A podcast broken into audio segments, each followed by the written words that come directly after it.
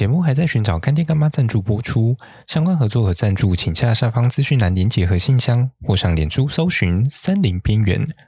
本广告由森林边缘的森林系边缘人提供。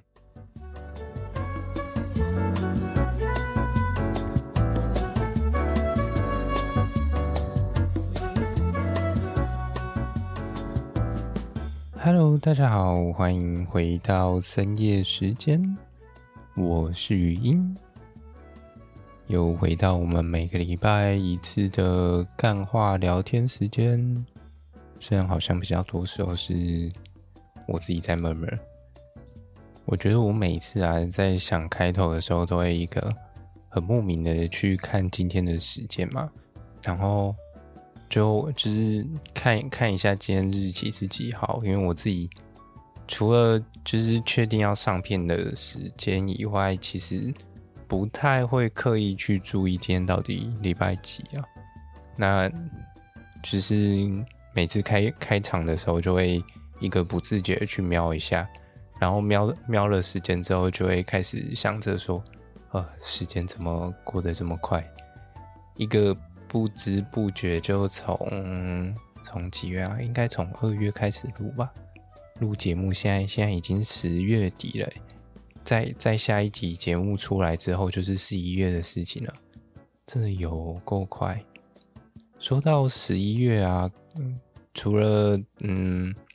每年除了国家考试在七月的时候会有高普考，那十一月的话，主要就是会有我们所谓的技师。那技师考试的话，我知道对于蛮多科目来说，它其实算是一个，嗯嘛，哎、就是蛮多职业来说，他们其实蛮重要的，因为他们很多在职业的过程之中，都会需要用到这一张技师执照，不管像什么，嗯，我记得像什么土木、水保、园艺，我食品，对。我记得好像蛮多类科的，好像二十几科还是四十个，忘记了，对吧？啊，像有一些像那种厨师什么的，我不知道厨师那种执照是不是跟技师一起，感觉应该不是，对啊。好，Anyway，反正下个月应该会有蛮多人去又要准备下一场考试的。不过啊，其实。对于森林系来说，这张牌，老实讲，在过去，它好像就是它本身的用处，老实讲没有到很大。不过我自己其实还蛮鼓励大家，如果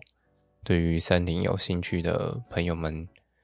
嗯，想要留在业界的话，真的蛮建议去考一张回来的。除了除了可以供起来以外。之后，如果说林业要重新发展，不管是要写一些有关于嗯林业经营相关的计划书，或者是你要去协助一些职业内容，包含可能那种大规模的林业发财，其实都会需要用到这张牌啦。虽然说目前的一个发财面积，我。嗯，很合理的认为，这张牌大概之后可能会相对上变成另类的废纸啊，因为目前我记得官方表定好像是要几百公顷吧，才会用到这张牌。但台湾目前有哪一间林业公司一次可以砍到几百公顷？这其实是一个蛮大的问题，对啊。所以这个东西呢，嗯，我自己是觉得在整个经营计划上面，它所代表的一个，嗯，算是用途嘛，用途层面会比较高一点。对，除非之后要把一些相关的，有点像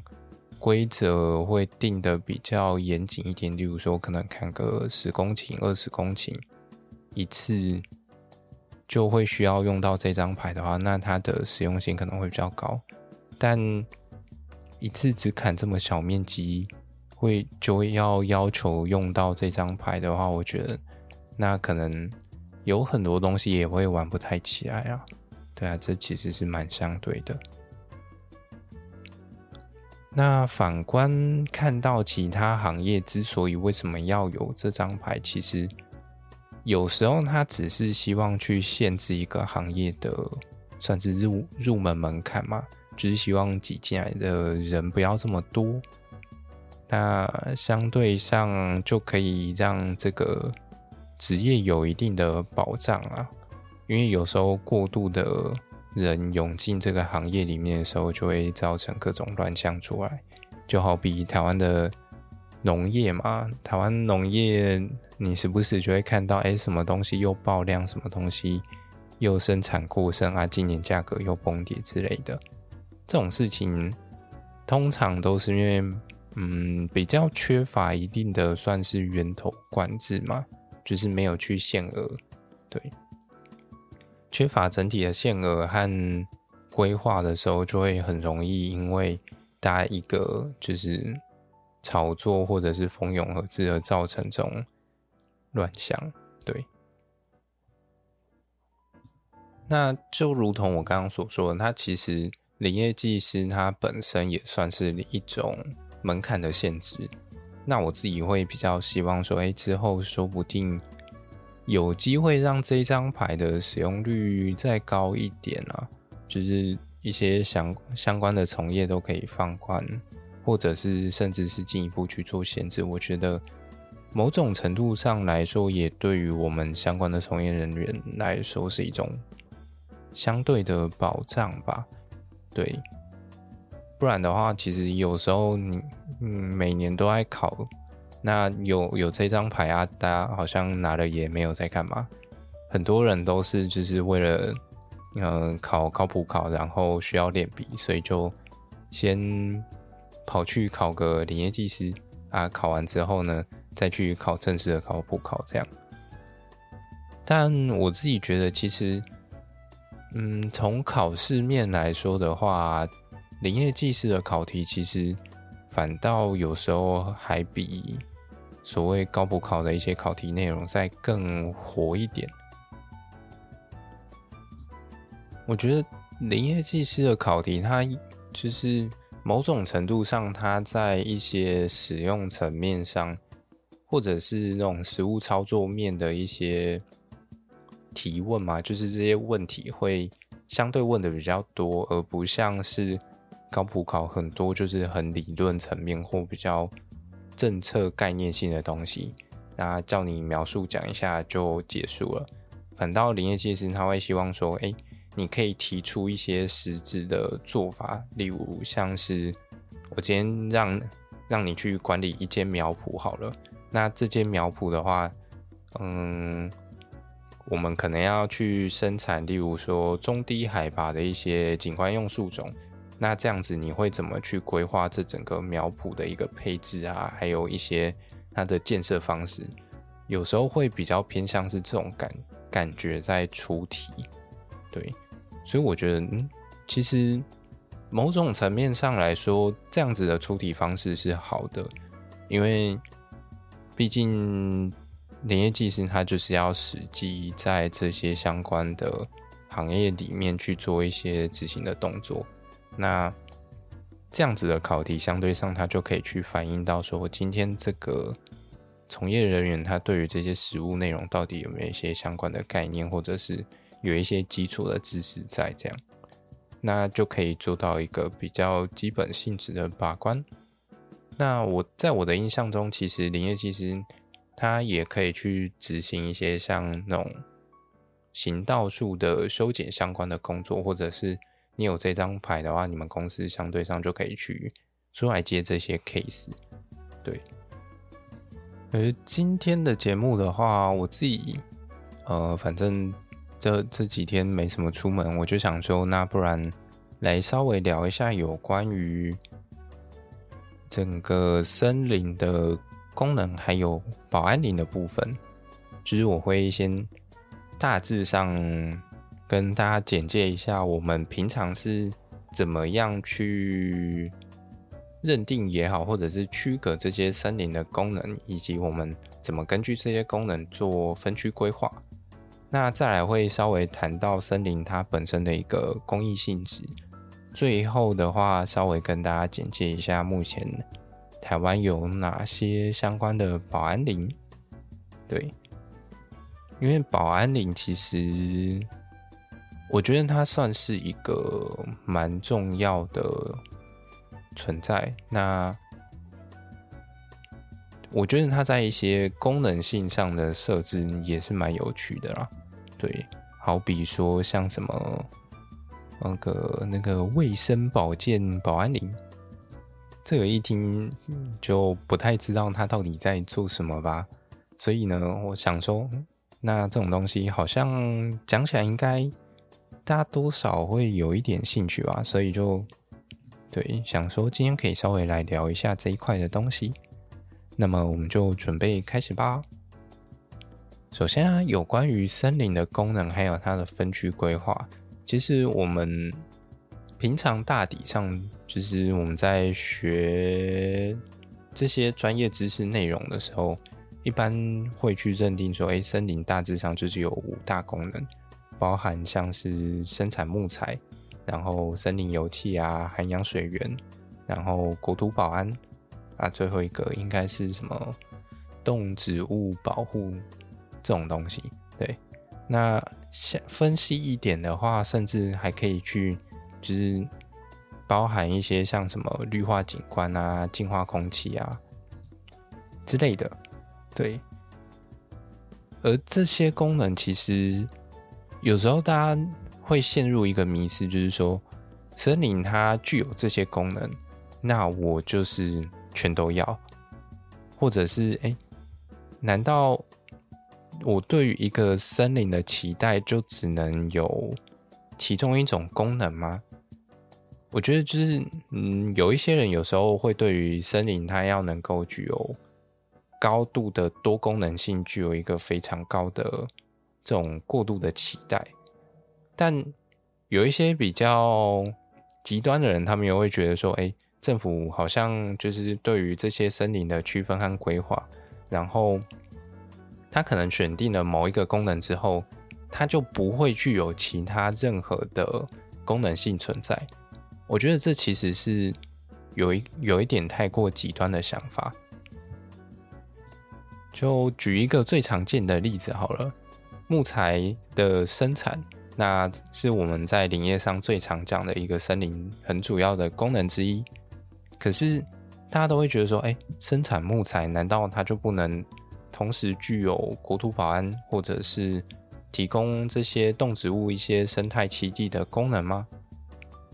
又或者是说，哎，我今天这一块地，那它就是要拿来做森林游憩，那做森林游憩的话，这里面的树就不能砍来做木材吗？其实我觉得这个东西它并没有一个绝对的答案存在。那这里的话，其实我就嗯稍微提一个德国的例子，来让大家了解说，诶，德国他们是怎么样在看待森林的功能这件事情？因为其实我们都认为说，森林它本身就是具有一个多目标的功能性。那德国也是，而他们呃对于整个森林的功能上来说啊，他们会去订定一个。森林的主要功能，因为它是要配拿去配合整个森林经营规划管理使用的。简单来说，就是你今天在做一个管理的时候，你一定会去决定这个东西它主要是要拿来做什么。但它其实还有一个附带的条件，就是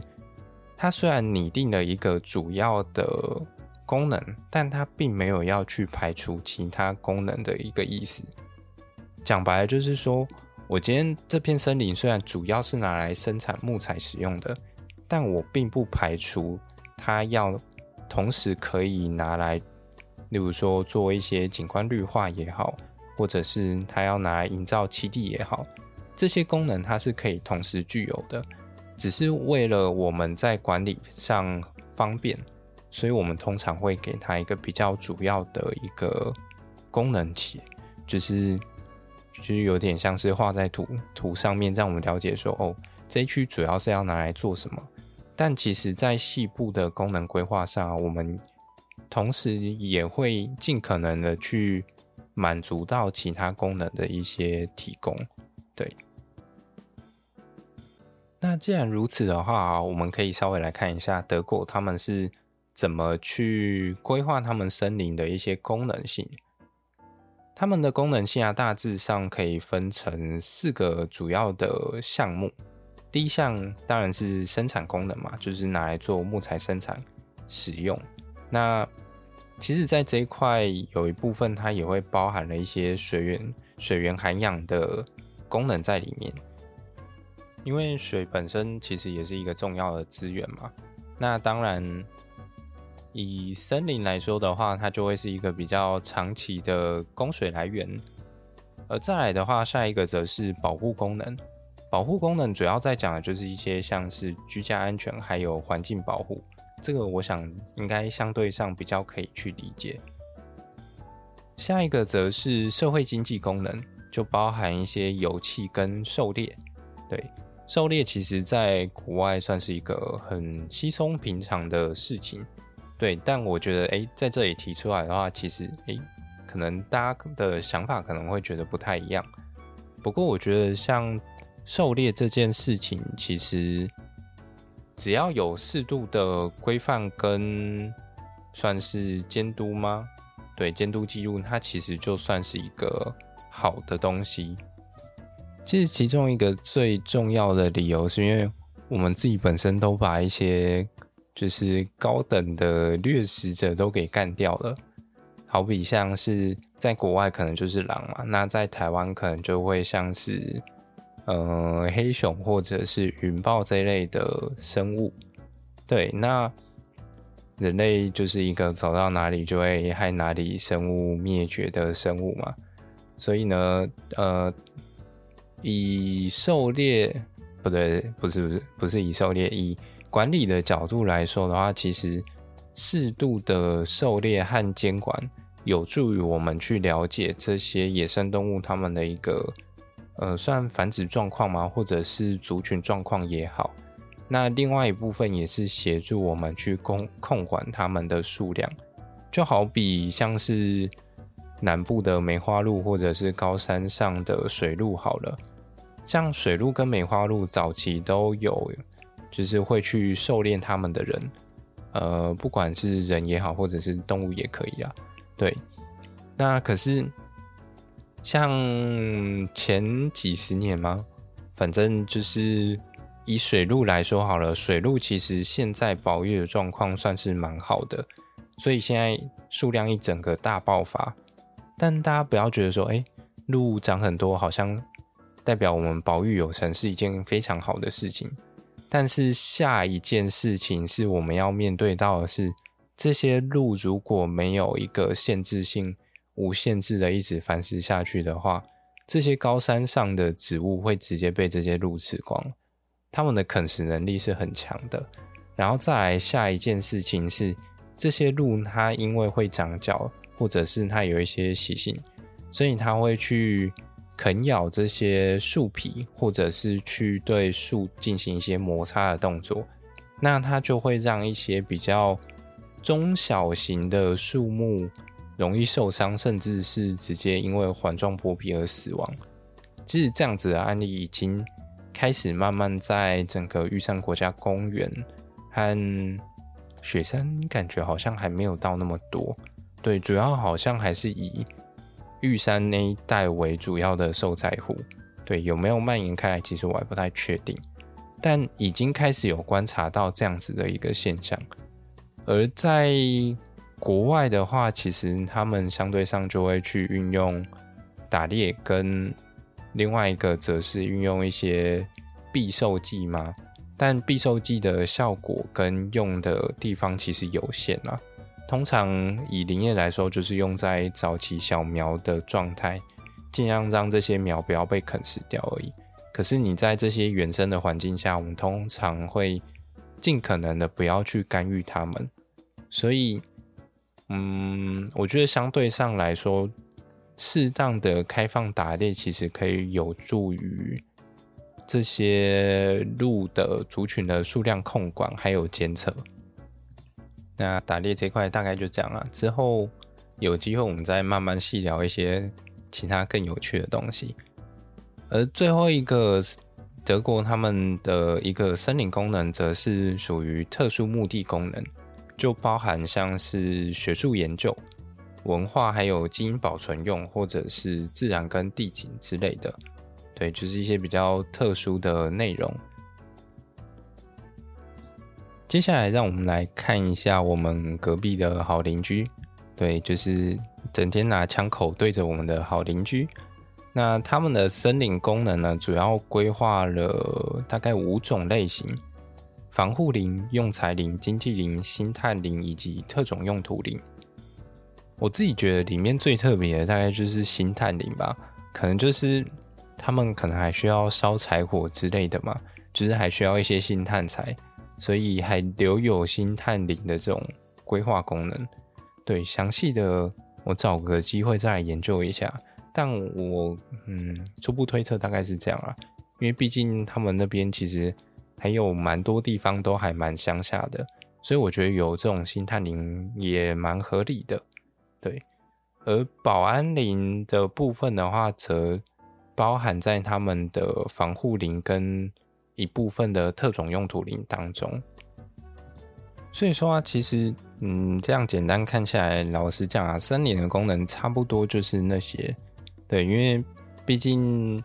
整个林业从发源一路到现在，那对于整个森林资源的管理，差不多就是这些，也不会差到哪里去啊。除了有一些有比较特别的用途，例如说像星探林这种，可能就是会根据。不同的国家而会有一些少量的调整，这样。那么再来，嗯，讲完了森林的功能之后啊，我觉得接下来可以稍微跟大家讲介绍一下什么叫做森林的公益性质。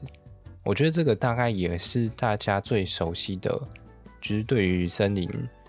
比较熟悉的一些功能性啊。对，因为大家其实。我觉得在蛮多人的认知当中，森林它可能不会是一个拿来生产木材的一个选项。对，虽然我觉得这其实蛮吊诡的。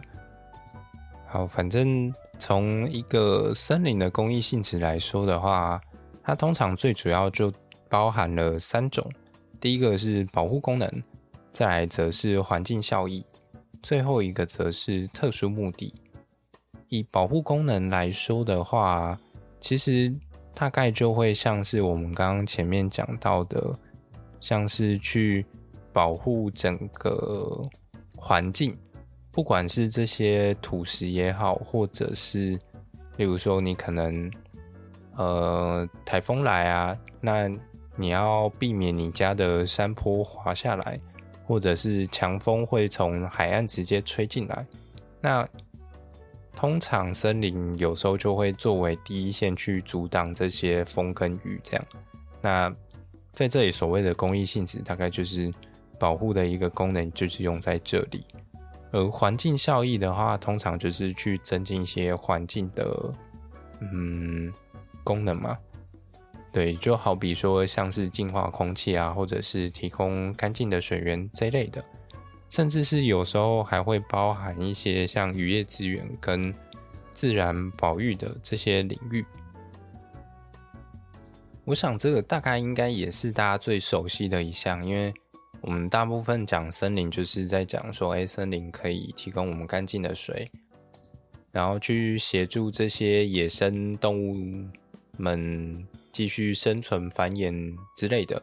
对，那这个大概是。我们最常听到的一个森林公益性的一个价值存在，最后一个则是特殊目的啊。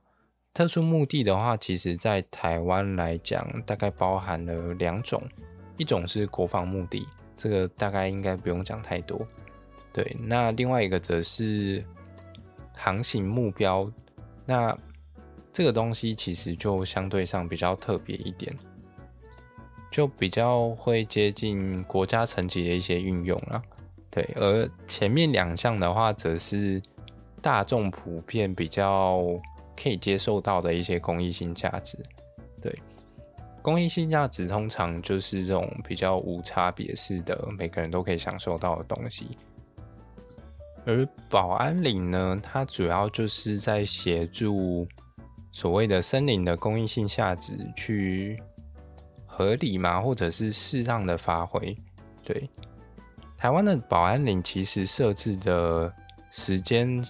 我自己觉得算蛮早的。大家可能会觉得说，哎，保安林是不是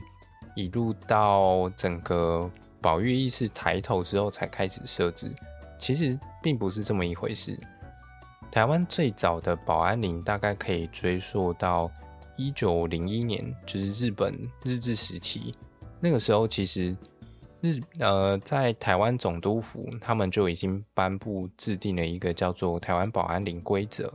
就是用来做一些相关保安林的一些措施，还有一些规定这样。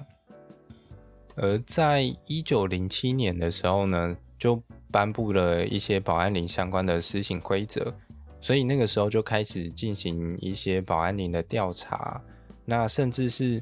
在那个时候啊，还正式公告，就是打狗山，就是高雄寿山一带，那这一带的一些山林，它是要作为水源涵养跟土沙旱植所使用。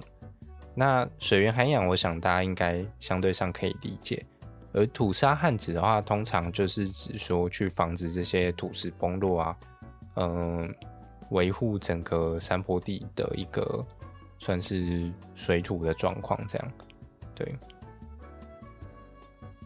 而且啊，在整个日治时期，大概五十年的时间呢，台湾其实总共编入了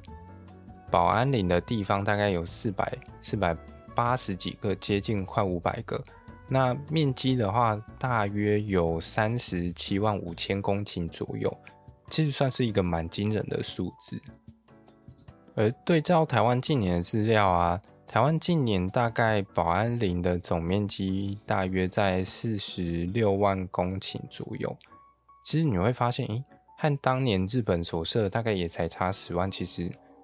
嗯，虽然数字感觉蛮大的，但以整体比例来说，我会觉得其实没有差到特别多。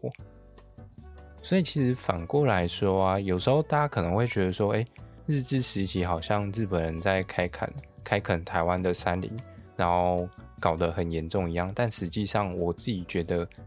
从一些比较细节的面向来说，我觉得其实并没有到这么一回事。光是看他们保安林所设置的一个面积，然后还有他们对于保安林这一块的一个重视，其实就可以显示出。他们某种程度上其实也是以很科学化的方式在经营和规划这整片台湾的土。那接下来我们稍微把时间拉回到现在，现在台湾的保安林，呃，在法规上面，就是在森林，诶，是森林法吗？等我一下，我看一下。哦，不是，不是森林法，是保安林经营准则。在整个保安林的经营准则里面，它其实详列了总共有十六种保安林的种类。那台湾实际上其实也只呃真正只有其中的十一种而已。那我自己觉得，呃，有一部分可能也跟整个嗯算是国家历史背景有关系啊，因为当年民国国民政府从大陆过来的时候。有一些法律其实是从那边拟定好带过来用的，所以像呃，在整个保安林的种类里面，其实有蛮蛮多，也没有到蛮多，有一小部分它其实是要 for 呃大陆地区使用的。对，当年的构想是这样，但呃也因为这样，所以有很多东西到台湾来之后呢，其实它其实是用不到的。而在台湾目前有的这十一种保安林里面呢、前三名大概是水源涵养保安林，还有土沙旱植保安林，最后一个则是飞沙防治保安林。水源涵养大概就是在就是山上一些比较接近水源地带的呃土地或森林，例如说像溪流边啊，或者是。水库周遭，我记得应该也会蛮多的，对，就是它就是用来做有水源涵养用的。这个部分占台湾的保安林比例最高，有将近六十五 percent，面积大概有三十万公顷。对，而再来则是土杉汉子，相对上，我觉得这个大概大家大概就可以理解说，哎，通常我们会觉得说，哎，台风来很容易崩塌的地方，它可能会需要有一些森林的保护嘛。而这些地方通常就会是一些土杉汉子保安林可能要存在的地方，而最后一个则是飞沙防子保安林。飞沙防子保安林的话，大家最常见到的应该就是去海边玩的时候，通常不是会有一片防风林吗？对，通常这些，呃。海岸的防风林有一部分，它可能就会是飞沙防止保安林。我自己觉得，在台湾有的这些，嗯，海岸的保安林当中，其实还蛮特别的。就是你看，在海边这样子的环境，我可能要去防风，可能要去定沙，然后再时不时可能会有大潮、大潮淹进来，所以我可能也需要。对于这种潮害，需要有一些防备。那可能在一些比较河口的地带，我可能要去提供这些渔渔业资源的一些保留之类的。那甚至是有的可能要拿来做景观使用。所以，其实，在海岸的保安林当中啊，它大概就包含了这五类：防风、飞沙旱子，然后潮害防备、渔业保安跟卫生保健。这五类，可是其实有时候你走到海边，你根本就分不出来哪个可能是哪个。这些东西，我觉得它最后其实还是要回到，就是领务单位他们那个时候怎么去认定这样。但实际上，我觉得其实你你这一片海岸的保安林种下去之后，它多多少少都会具有一些相对应的功能啊，只是它所占的比例到底。差就是它的占比大概有多少这样，而像刚提到的渔业保安林，我自己就觉得还算蛮有趣的，因为你不会想到说，嗯，森林跟海里面的鱼到底有什么样子的关系？难道这些这些鱼要就是啃树过活吗？不可能嘛。不过其实，呃，老实说，有一些在海岸的。嗯，算森林吗？其实有一些树种，它其实是可以去提供这些河口地带的鱼类或生物，除了一些躲藏的地方以外，还有一部分它其实也可以去提供一些食物，尤其像是榕树这类的果实，就是大家熟悉的无花果。无花果的果实其实它对于生物来说算是一个蛮营养的东西，而且。有时候一来那个量就很多，尤其在台湾的低海拔地区，榕树真的是到处长，而且榕树的种类很多。那对于像这种雨夜保安林来说啊，嗯，某种程度上，像这样子的一种植物，它所提供的算是营养来源，它就会蛮重要的。那我我看到有一些资料，它其实也有提到说，像这种呃树木所提供的遮阴，它其实也是一些鱼类它们重要躲藏的地方。对，因为鱼有时候也需要躲藏在一些阴影处嘛。那像这种嗯、呃、海岸的红树林地带，它其实某某种程度上就可以去提供这些鱼躲藏的地方。对。这个是我觉得这算是里面相当特别的一块。再来还有一个部分，则是卫生保健保安林。到底什么叫做卫生保健保安林呢？我稍微研究了一下之后，我发现哦，它其实比较高的成分会比较接近，就是风景的一个呃风景油气那一类的功能。对，就是。呃，我们有一块叫做风景保安林，它就是让你去观赏使用的嘛。那卫生保健的话，它大概就是有点像森林疗愈的那种感觉。你进到这片森林之后，你可以去呃被身心疗愈啊，或者是可能森林它的芬多精可以提供你一些生理上的功能，对，大概是比较偏向这一类的性质。等等，我发现风景保安林它的排名其实是第三名。我看的那个表格，它其实没有按照面积去做排列，它前面两个有按顺序，然后前面几个有按顺序，后面就乱排了。可恶，我被骗了。好，没关系，反正，呃，飞沙房子，我们刚刚前面讲的那个第三名，大概是第四名、第五名左右这样。对，而风景的话，它其实。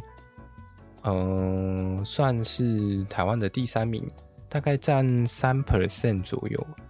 一点四哎，一点四万公顷，对。而这种风景保安林的话，通常蛮大一部分应该会在那种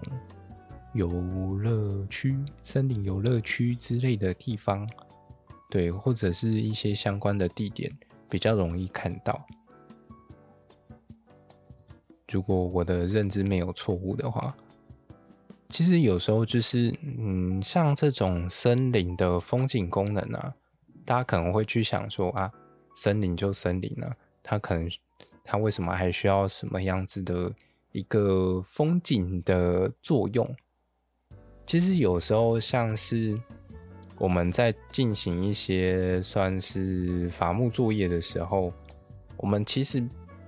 有时候比较高端一点的做法是，我们会会在一些比较临近道路的地方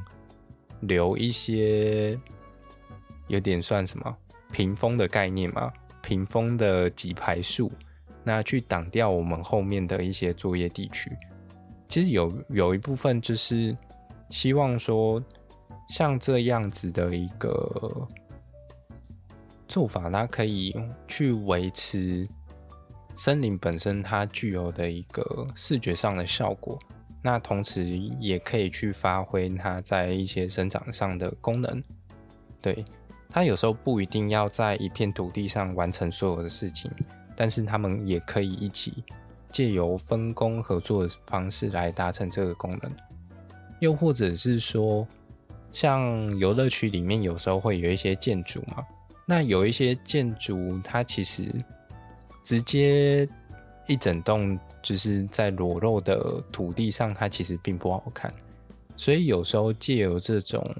树木的植栽，那去进行造景的功能，其实就有点像园艺的概念了。它也是运用了这种的手法，那也可以去提供到一些景观上的配置也好。同时，也让你在视觉上不会有这么直接的冲击嘛？对，因为你总不会希望说，哎，今天进到森林游乐区之后呢，有一片大片的土地，它直接被就是直接剃光头这样，然后就一栋建筑物，就是站在这一块裸露土地的正中间。通常我们还是会希望说。诶，这些山林它是有一些延伸性的，嗯，算是视觉效果嘛？对，它可以从周围的森林延伸进来，那就可以相对上让这栋建筑它不要显得这么样子的突兀。那在视觉上的感受，或者是我们实质上心理的感受，也会是相对比较好的。而这些东西，它大概就会是我们在。呃，那个叫什么？那个森林美学上面会去探讨的一些议题和内容啦。哦，我还有另外想到一个，大家可能比较不会意识到的，就是高速公路。当你开在高速公路的时候，两侧是不是常常都会去种一些植物？这些植物它其实除了去有点当成那种什么，那个，嗯。防止噪音吗？就是那个那个叫什么隔噪的那些板子以外，其实有一部分这些树木是用来当成这种功能在做使用的，还有另外一部分则是要拿来当缓冲材，就是当你车子冲出去的时候，至少还有一棵树会挡着你之类的。国外做专业一点的，其实，在缓冲这一块啊，树木可以发挥的功能是非常高的。就是你除了从一些嗯灌丛的设置，然后到一些大型的树木，它其实是一层一层，让你车子不小心失控冲出去的时候，它有很就是很多道的防线，可以让你去减缓这些冲击力道。那最后的树再帮你把这台车挡下来，这样，这个这件事情是做得到的。但相对上，它也会需要一定的土地。而最后一项功能呢，它就是要达到这所谓的风景的功能，让你不会只是看到这周遭。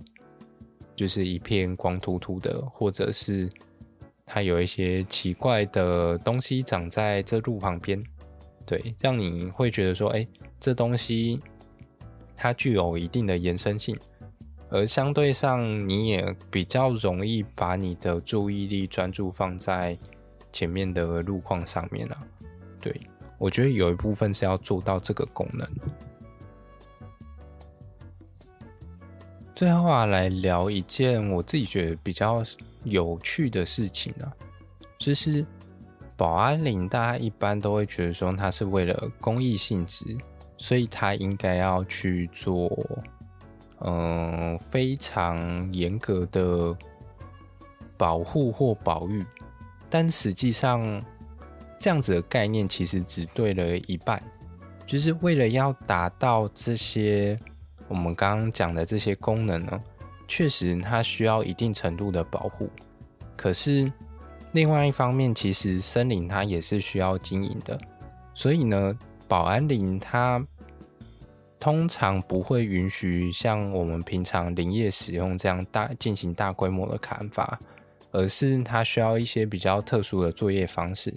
通常我们对于这些保安林来说，会用责伐的方式来进行经营。那责伐通常就是我们会去选择一些比较弱小的树木，或者是有时候是为了要促进多样性，那就会把一些太多的树，那进行进行部分的移除。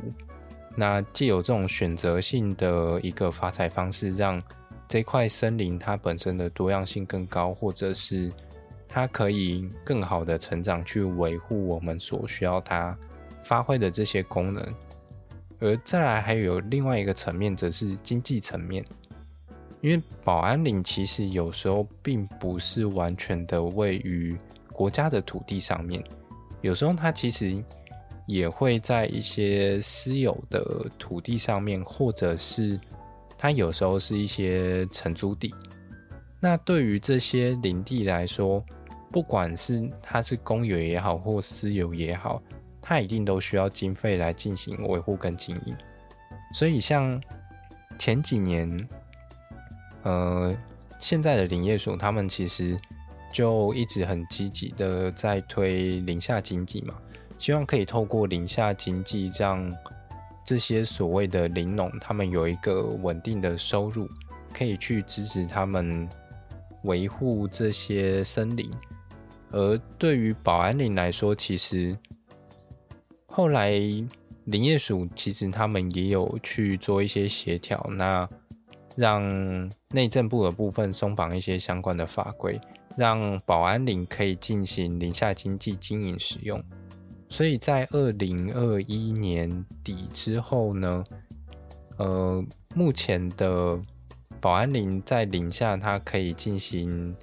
林下养蜂、椴木香菇，还有栽培金线莲。跟最后一个则是纳入台湾山茶，可以让它进行一些，我记得是就是一些茶叶的生产吧，茶叶跟茶籽油吗？但油的部分好像没有到那么多，对，大概是这样啦。但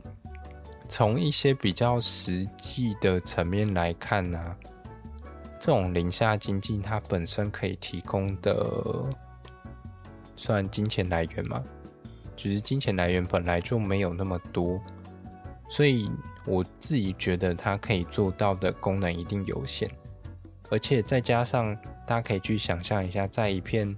茂密的森林底下种山茶，跟在一片光秃秃的土地上面种茶，哪一个产量会高呢？对啊，这其实是蛮现实的。但其实我觉得也可以回到我们最前面去讲的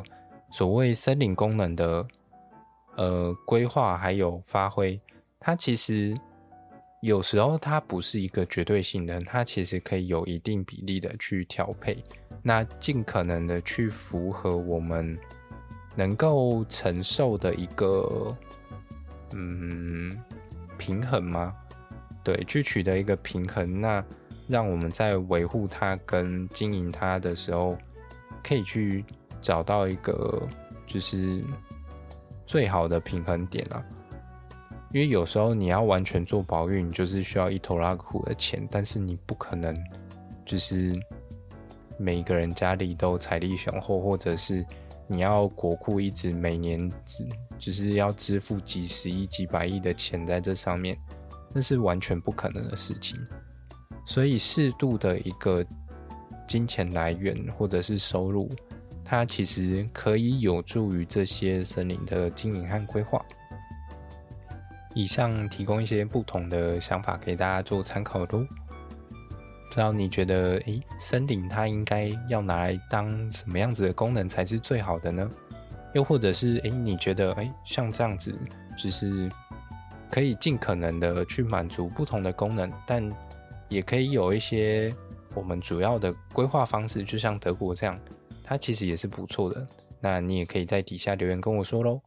那么我们这一集节目差不多就这样啦，我们就下个礼拜再见喽，拜啦。